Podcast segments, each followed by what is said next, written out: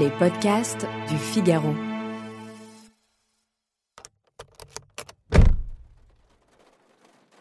Dans la Honda, ils sont serrés pour dormir. Déjà que c'était pas un palace à la base vu qu'ils l'ont acheté d'occasion. Si c'était un van, ils auraient davantage de place, mais tu parles qu'ils auraient pu s'en payer un. Même à l'époque où ils pensaient avoir de l'argent. Stan dit qu'ils ont déjà de la veine d'avoir cette caisse, ce qui est vrai n'empêche. Ce n'est pas pour ça qu'ils sont un tant soit peu plus à l'aise. Charmaine estime que Stan devrait dormir à l'arrière parce qu'il a besoin de plus de place. Ce ne serait que justice, il est plus grand. Or, il doit être devant pour lever le camp rapidement en cas d'urgence.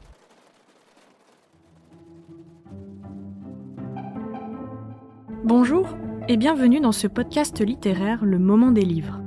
Vous venez d'écouter un extrait du roman C'est le cœur qui lâche en dernier de Margaret Atwood.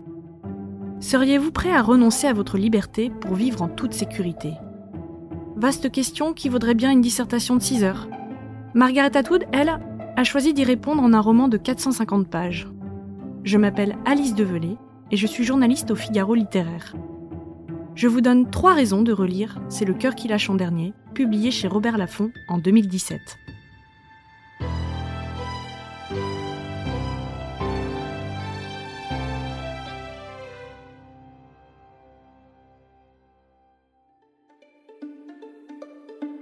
Première raison, parce que Margaret Atwood nous parle de notre monde réel. Quelque part, dans le nord-est des États-Unis, la crise économique et le chômage ont transformé le pays en tas de ferraille. On pille, on deal, on tue. Et au milieu de ce décor à la Mad Max, deux personnages, Stan et Charmaine, croupissent dans leur voiture. Quand un jour le couple tombe sur une publicité promettant logement, travail et sécurité. Stan et Charmaine devraient se méfier, mais ils n'ont plus rien à perdre et décident de signer. Évidemment, il y a un astérisque au contrat. Une fois dans la jolie ville de Consilience, ils n'ont plus le droit d'en sortir et doivent vivre un mois sur deux en prison. On s'en doute, l'utopie va virer à la dystopie. Trafic d'organes, commerce de sang de bébé, voilà ce que nous réserve Margaret Atwood. Mais nulle science-fiction ici. Comme toujours dans ses romans, l'auteur n'a rien inventé et s'inspire de faits réels. Et c'est ce qui rend son roman absolument effrayant.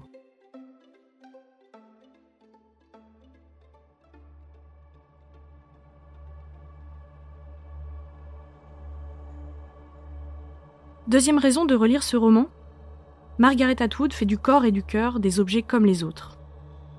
La crise que décrit Margaret Atwood n'est pas tant économique que sociale. Elle parle d'individus qui ne savent plus comment s'aider, ni s'aimer, ce qui est peut-être le même mot mais écrit différemment. Stan et Charmaine sont de cela. Leur désir les sépare plus qu'il ne les rapproche. Alors quand Stan tombe sur le billet coquin d'une certaine Jasmine, le voilà qui fantasme. Charmaine qui? Sa langue devient vulgaire. Margaret Atwood ne nous épargne aucune pensée, aussi grivoise soit-elle.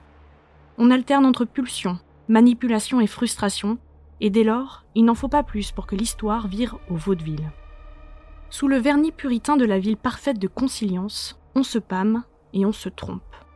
On ne se refuse presque rien, le meilleur comme le pire. Fidèle à elle-même, Margaret Atwood réunit dans son roman Conditions féminines et consumérisme. Le corps de la femme est comestible, sans cesse comparé à de la nourriture. Mais ici, disons-le sans trop en révéler, ce n'est pas elle qui termine dans l'assiette. Dernière raison de relire ce roman, il est provoquant. Depuis La Servante écarlate, Margaret Atwood a prouvé qu'elle était une pitié de notre atroce modernité. Ce roman, c'est le cœur qui lâche en dernier, ne fait pas exception. À travers ce récit qui mêle la dystopie à la tragicomédie, l'auteur nous interroge. Que serions-nous prêts à abandonner pour être en sécurité? Tout, y compris notre liberté? Sa question confine à la satire. Le ton est acide et le propos volontairement tranchant.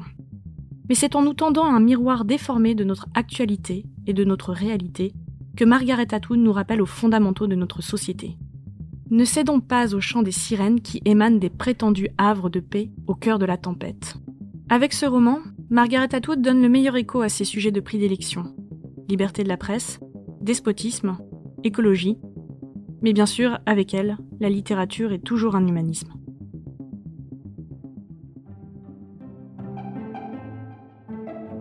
Merci d'avoir écouté cet épisode. Il a été monté par Astrid Landon, la prise de son a été faite par Clémence Bayeux. Retrouvez tous nos podcasts sur lefigaro.fr et vos plateformes d'écoute préférées. À bientôt!